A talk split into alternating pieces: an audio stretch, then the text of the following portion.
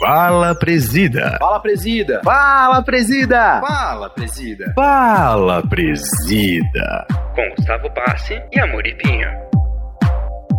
Fala, presida! Tamo firme e forte aqui. É o quadro mais famoso do EmpreendaCast, né? Ainda mais do cara que traz conteúdo a cada store, né? Convido você aí, sonhador que tá ouvindo, arroba Muripinho, é onde tem conteúdo. Muitas das perguntas que eu faço aqui já rolaram lá também mas fica só por 24 horas, aqui fica para sempre. É o seguinte, presida, a comunidade lá do EmpreendaCast, o grupo que bomba no Telegram, mesmo que os russos estejam vendo tudo que a gente tá falando, mandaram assim para mim: Estamos vivendo a era das fintechs. Qual o próximo mercado que está na mira de um investidor?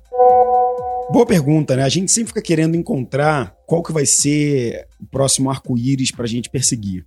Eu diria que a gente tem que fazer um exercício diferente. As fintechs trouxeram muito peso e vão continuar trazendo, porque o Brasil é um país onde os bancos têm uma força muito forte na matriz econômica. O mundo tem passado por esse financiamento econômico e é natural que os bancos, que já eram um setor bem digitalizado, puxassem esses investimentos mais fortes, né? principalmente com os novos bancos digitais. Mas eu provoco os sonhadores de uma forma diferente hoje, Gustavo. Eu provoco o seguinte: o que, que o mundo precisa nos próximos anos? O que, que a gente tem que resolver de problemas nos próximos anos?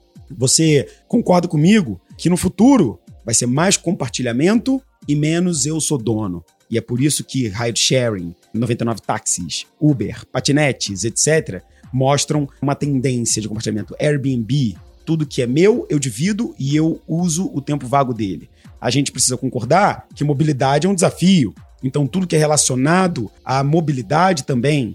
Saúde, somos 200 milhões de brasileiros. Todos nós com N problemas de saúde, problemas de cabeça no futuro, ou seja, resolver os desafios da humanidade. Para mim, essa é a grande sacada.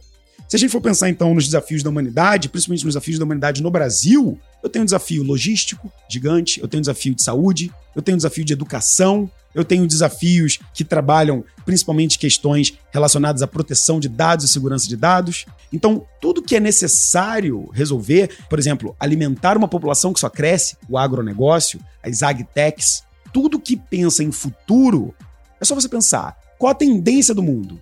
Vai aumentar ou diminuir a população? Vai ficar mais caótico o trânsito ou não? As pessoas vão ter menos ou mais problemas de saúde? As startups vão nascer para resolver esses problemas. Eu não tenho bola de cristal para falar para você que vai ser edtechs ou fintechs ou travel techs, mas eu tenho certeza de que se esse empreendedor procurar problemas de futuro e não tentar resolver problemas do passado, ele tem mais chance de acertar. Ao invés de tentar digitalizar, por exemplo, papéis, que já é uma coisa que a gente já faz há 10 anos, tenta pensar qual é o futuro do ensino à distância. Tenta pensar qual é o futuro da empregabilidade, já que no futuro vamos ter crise de emprego, as pessoas vão precisar de trabalho. Tudo que resolve problemas da humanidade no futuro são grandes tendências. É óbvio, setores como fintechs, edtechs, iFood Service, né, que trabalham questões relacionadas à comida, sempre vão ter protagonismo. Mas não tente jogar aonde você está tendo bons campeonatos. Tente ser um inovador que tem uma comunicação pessoal com o problema que você quer resolver. Você precisa viver o problema, precisa ter contexto no problema e ser um apaixonado em resolver isso, um obcecado porque é isso que vai fazer você passar na frente dos outros. Eu invisto em startups de todos os segmentos educação, fintechs, video content, empresas de e-commerce. Eu sou agnóstico em relação a setores, porque eu acho que todos eles têm desafios a serem resolvidos. Eu acho que os empreendedores têm que procurar bons desafios e não qual setor que está bombando mais do que o outro. Eu falo mais sobre isso no meu Instagram, Muripinho. Tô dando sempre dicas diárias lá, sempre respondendo perguntas. E é também o Muripinho, que é o nome do meu canal no YouTube, com vídeos de 3 a 4 minutos. Se você quiser saber mais informações, quiser interagir um pouco mais comigo, é só passar lá, mandar sua perguntinha, que eu vou ter um prazer de responder vocês. Valeu? Valeu, presida! E até brincando contigo, né? Amor é tech, amor é pop, amor é tudo, né? Já que você tocou na indústria, no agro. Valeu!